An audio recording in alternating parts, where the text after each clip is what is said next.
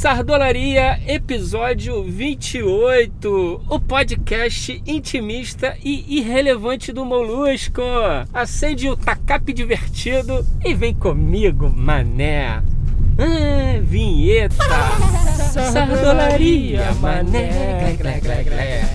Eu fiquei pensando no que falar nesse Sardolaria. Fiquei lembrando de muitas coisas, cara. E eu não posso deixar de falar jamais dos anos 90, que na minha opinião foi a melhor década que eu já vivia. E a grande maioria das histórias se passaram nos anos 90. Porém, tem muita gente que assiste meu canal que nem era nascido, mané. Então, assim, se você pegar a galera que nasceu nos anos 2000, uma galera que tá com 20 anos agora, ela não tem a menor ideia do que eram os anos 90, porque elas já nasceram num mundo diferente. E é sobre isso que eu quero falar. Então faça o seguinte exercício. Imagine você, gentileza no trânsito, senhores. Imagine você é, sair de casa hoje para ir fazer uma night, para zoar com os amigos, para ir num show e tudo mais. Totalmente analógico, mané. Ó, não existia GPS, não existia celular, mané. Não existia internet. Imagine seu mundo sem internet. É meio pré-histórico na sua cabeça isso? Pois então, pois era o que era. O que acontecia muitas vezes era você marcar com teus amigos num determinado lugar e você só encontrar os amigos num determinado lugar. Os anos 90 ele tem uma característica peculiar, é exatamente a transição do mundo analógico para o mundo digital. Então olha que doideira, quando você gravava uma fita, você tinha que construir aquela ordem ali de uma maneira que fosse muito foda para você. Você gravava uma fita para pulação de rampa, você gravava uma fita mais agitada para zoar e você respeitava aquela sequência porque simplesmente não tinha nada aleatório, mané. Ou seja, uma coisa depois da outra.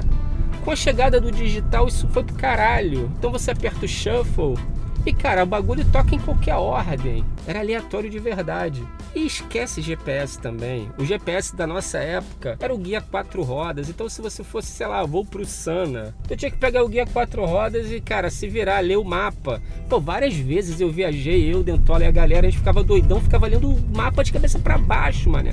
Só se dava conta 50 quilômetros depois.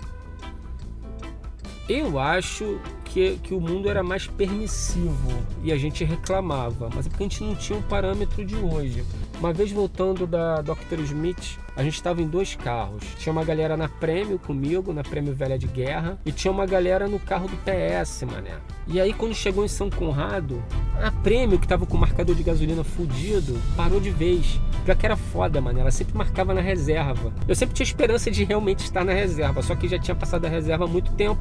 E quando chegou em São Conrado, a gente indo em direção à Barra, a Prêmio de Guerra parou. Ninguém tinha nem celular, não tinha seguro, esquece essa porra, brother. E era tipo 3 horas da manhã. Tinha o Mike, que era o mais atleta de todos, pulou no capô do carro do PS, meteu os pés dele no para-choque traseiro da Prêmio e a gente foi empurrando a Prêmio em alta velocidade com o tio Mike agarrado no capô e a galera com a cabeça do lado de fora da janela gritando e o tio Mike gritando: acelera mais! Cara, a gente passou São Conrado, atravessou o túnel, passou da barra, passou dos postos de gasolina iniciais da barra que eram todos mais caros. Um tio Mike simplesmente do lado de fora no capô empurrando outro carro com os pés, mano.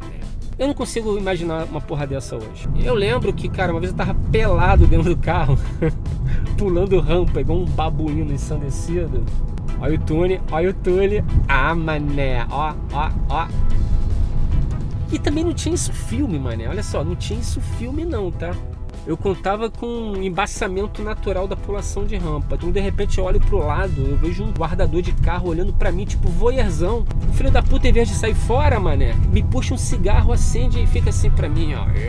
Eu pedindo pro cara ralar, né? Daqui a pouco o cara vai embora. Eu falei, puta que pariu, até que enfim. Aí voltei a pulação de rampa lá natural. Meu irmão, dá 5 minutos, sei lá quanto tempo, volto maluco com PM, mano. Olha só que filha da puta que não tem mais o que fazer. É o PM, toque, toque, toque, toque. Eu falei, pô, cara, tudo bem? É o cara, tá armado? Eu falei, cara, Então, eu até tava, né? Mas agora, fazer o quê? Tomar não. Chato pra caralho, a polícia resolveu levar a gente na delegacia. Aonde era a delegacia? Em frente à basement, mané. Dei uma volta no quarteirão. Eu parei o carro em cima da calçada da basement. Olha que doideira. Atravessei a rua e fui na delegacia. Aí eu entrei, cara, era 13 porrada da manhã. Delegacia vazia, nada acontecia. Tinha um maluco meio que dormindo em cima da mesa. O delegado tava roncando. O delegado abre os olhos assim, olha, eu cabeludo pra caralho, descalço, que não deu tempo de botar a porra do tênis. A mina, camisa toda errada aqui. Cara, o que que esses dois fizeram? Aí o policial cabaço. Olha, eles estavam ali ó, na praia, ó. O que que é? Então, estavam fazendo sexo ali em via pública. O delegado olhou pra gente assim, liberou o PM. Tá, tudo bem, deixa eles comigo aqui. Vem cá, garotão. Quantos anos tu tem? Eu falei 21. Aí ele, idade do meu filho. Paz, eu espero que se um dia a polícia traga meu filho pra delegacia, que seja pelo mesmo motivo que o teu.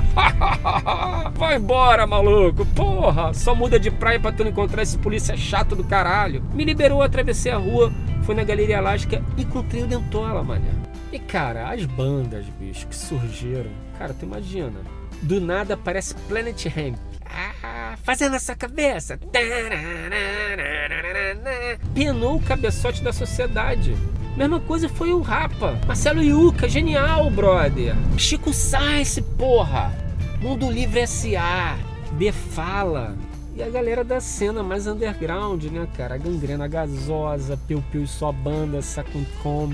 E existia espaço para essa galera tocar. A própria Basement, que era pequenininha. Cara, se tu parar pra pensar no projeto da Basement, a Basement era no subsolo da Galeria Elástica e não tinha uma janela, não tinha uma ventilação, e era tudo de carpete, e a galera fumava lá dentro. E era aqui, ó, basement. Caralho, tô passando em frente à Galeria Elástica e a delegacia ainda existe, cara, que foda. Então, aquela porra ali era no subsolo, bicho. Se pegasse fogo, fudeu, mano. Então tu entrava ali, tu passava uma noite ali, quando tu saía, tu tava literalmente defumado pra caralho, mano. Chegava em casa, ficava fedendo, mano, num, nível que tu não tem noção. Na Lapa tu tinha o Tá Na Rua. Bicho, Tá Na Rua a galera tomava cerveja de 600 casco. Tomava no gargalo, mano. Às vezes não tinha copo, sabe? Era um lugar mega democrático. Tu tinha um, sei lá, alguém que saiu da, da Bolsa de Valores, foi torrar um no Tá Na Rua, dançando do lado de um morador de rua, que também entrava no Tá Na Rua, cara, já que o nome é Tá Na Rua, né? Então, assim, ficava todo mundo ali na, naquela simbiose muito louca. Tá na rua era um lugar muito foda, bem no caralho, no coração do Arcos da Lapa ali. O negócio fervilhava de um nível que não tem noção. Tu ia num lugar desse, tu encontrava, cara. Tinha lá o rockabilly, tu tinha o gótico, tu tinha o metalheiro, tu tinha o grunge, tu tinha o maluco que não sabia o que, que, que era, onde tava, tu tinha o playboy, tu tinha todo mundo, cara, tava todo mundo ali junto, sabe?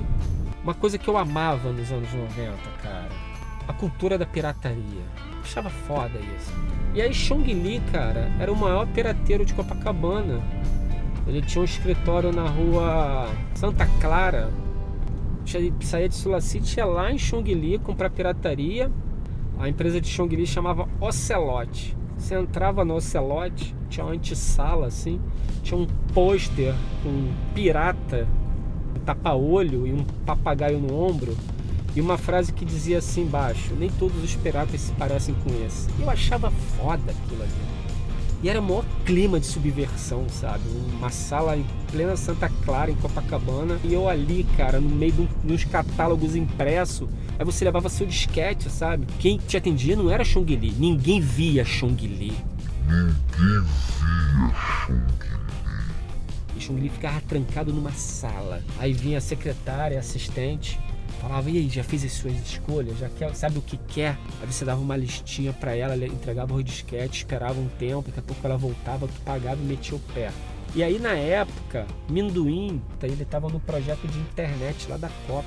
E aí nesse projeto de internet, ele começou a ter acesso a outros proto-internautas pelo mundo. E a gente conheceu um cara que tinha Commodore Amiga lá na casa do caralho. Minduim começou a trocar ideia com o cara e o cara começou a mandar umas pirataria de Commodore, mané. E a gente passou a ter títulos que nem Chong Li tinha, mano E olha que Chong Li era o cara mais respeitado dessa porra toda. Aí eu lembro que eu fui lá na Santa Clara e aí a secretária falou: Você já sabe o que você quer? Aí eu falei: Olha só, eu tô com três títulos que Chong Li não tem. Entreguei o headset pra ela, deu uns 5 minutos de volta a ela. Chong Li quer falar contigo. Caralho! Você não tem noção, mano, da emoção que foi. Assim. Porra, eu vou conhecer o maior pirateiro dessa porra toda, mano. Quando entrei em sala de Chong Li era disquete até o teto. Era muita coisa e Chong Li lá, grandão, falando onde você conseguiu isso. Eu falei, ah, Chong Li, a gente não revela nossas fontes, não é mesmo? Aí Chong Li começou a me dar coisa pra caralho que ele tinha, e obviamente a gente não tinha, porque Chong Li era foda mesmo. E abrimos nos anos 90 a Esoteric, mano. A soft house em cascadura, obviamente, porque a gente era suburbano na rua Sanatório, eu e Amendoim. Ficamos trabalhando, sei lá, quase dois anos, vendendo disquete pra caralho. A gente botava um anúnciozinho numa revista dessa de Commodore Amiga, que só tinha uma, chamada CPU Amiga. E a gente tinha caixa postal. E olha como é que a galera comprava. A galera mandava uma carta pra gente, com disquete virgem e para cada disquete a pessoa botava um dólar. E às vezes chegava, cara, a embalagem lá de correio com 100 disquetes com 100 dólares. A gente pegava aquilo ali, tinha tudo. o cara, eu quero esse, esse, esse. A gente ia lá, gravava tudo e reenviava pro cara, mano. E aí quando entrou essa coisa de Playstation também, estava no circo voador explodindo uma tronca, a gente conheceu um chinês, e aí o chinês torrou um com a gente, cara. Ele ficou louco, mané. Ficou louco, ficou louco. E eu não sei como, ele não falava português, a gente não falava chinês, obviamente, mas de alguma forma na loucura lá da Sardola, a gente conseguiu se comunicar e descobrimos que o chinês trabalhava numa empresa de pirataria chinesa de disco de Playstation. Olha que loucura, mano. E a gente deixou a Sardola com ele, que era o Munhá, o cara ficou eternamente grato e pediu pra gente colocar o nosso endereço anotamos o endereço nosso no guardanapo e foda-se. Um dia quando a gente menos esperava, chinês mandou pra gente Ridge Race Type 4. Na época também não tinha internet pra galera baixar a pirataria de Playstation. Então o que a galera fazia? A pirataria saía da China, uma porrada de CD, mas quando saía da China para o Paraguai é de navio, então demorava 30 dias para chegar no Paraguai, mais uns 10 dias dos muambeiros do Brasil irem no Paraguai pegar e trazer. E o chinês mandou essa porra pra gente pela Federal Express, mano. Então chegou pra gente em uma semana. Então a gente tinha no barato, no barato, no barato, uns 30, 40 dias na frente do camelô da Uruguaiana. Chegou Ridge Racer, Amendoim construiu uma torre de gravação de CD, começamos a piratear pra caralho levamos um pack lá na Uruguaiana. Cheguei para um barraqueiro daquele lá, eu falei, cara, tem Ridge Racer 4 aí? O cara, hum, Ridge Racer 4 só daqui a um mês. Eu falei, pô, dá pra tu testar essa mídia aqui rapidinho? Aí o cara, tu comprou aqui comigo? Eu falei, não. Ele falou, não tô testar porra nenhuma. Eu falei, pô, beleza. Fui no barraqueiro do lado, o cara tava meio tristinho, não devia estar tá vendendo nada. Eu falei, irmão, tu se incomoda de testar essa mídia aqui pra mim? cara, gente boa, testou malandro quando apareceu a porra. Ridge Race Type 4. O gordinho que tava na barraca do lado quase teve um ataque, mano. Falou, caralho, Ridge Race Type 4. Ah! A barraca do cara que tava vazia, não é sacanagem não, em menos de 10 segundos, devia ter uns 50 moleque. Eu quero, ah, eu quero. Aí o maluco virou pra gente e falou que assim, tu tem quantos aí?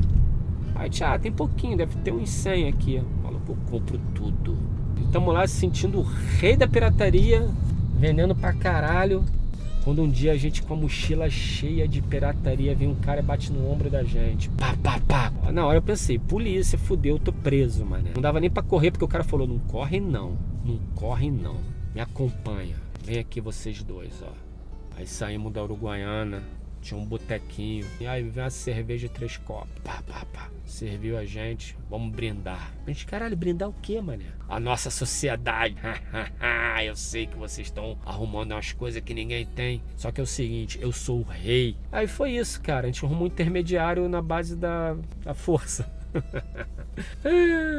e ele virou nosso amigo. Era o turco, que na verdade era um árabe, que a gente chamava de turco, ele ficava puto, queria matar a gente. Cara, ele queria que a gente vendesse cada vez mais barato para ele, cada vez mais, a nossa produção ficou limitada.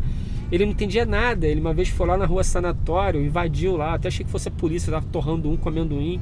Daqui a pouco, pá, pá, pá, pá. Quando eu olho no olho mágico, era turco, mano. Puta que pariu. Então o que, que vocês se escondem, né? Aí ele olhou aquela torre, essa torre aí. Falei, então, aqui que a gente grava. Ignorante pra caralho, ele não sabia como é que gravava. Ele achava que só botava as mídias virgem, sei lá, digitava o título e gravava. Eu vou levar essa porra.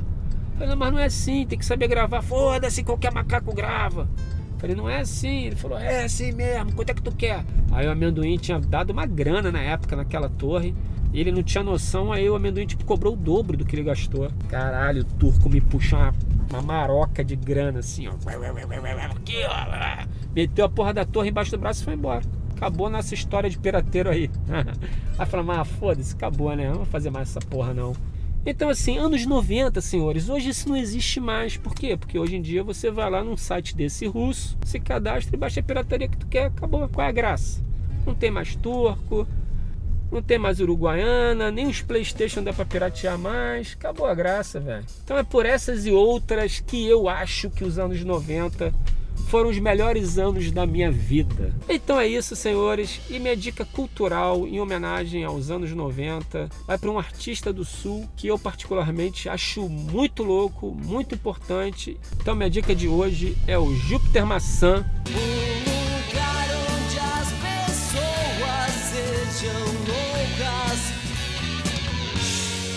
Super chapadas. Lugar do caralho. Outra coisa que eu queria falar também, novidades na lojinha da Molus Comics, tá rolando uma camisa edição limitada muito foda, que é o Takafari. Então corre na moluscomics.com.br, é uma pré-venda, tu tem até o dia 1 de maio para adquirir essa peça. Quem comprar, comprou. Quem não comprou, babau, velho. Não vai sair de novo. E uma outra dica é o seguinte: os vídeos proibidos do Molusco tá rolando no Odyssey. E o Odyssey é uma plataforma tipo YouTube, só que ela monetiza também quem assiste o seu conteúdo através de criptomoeda. Então vou deixar o invite aqui embaixo, clica, se cadastra no meu canal, se cadastra na plataforma, pegue o hábito de assistir algumas coisas que no final do mês você vai garantir sua sardolinha. E os vídeos banidos vão todos para lá, tô subindo aos poucos. Então é isso, senhores. Muito obrigado pela paciência. Tamo junto, até o próximo Sardolaria. Um abraço.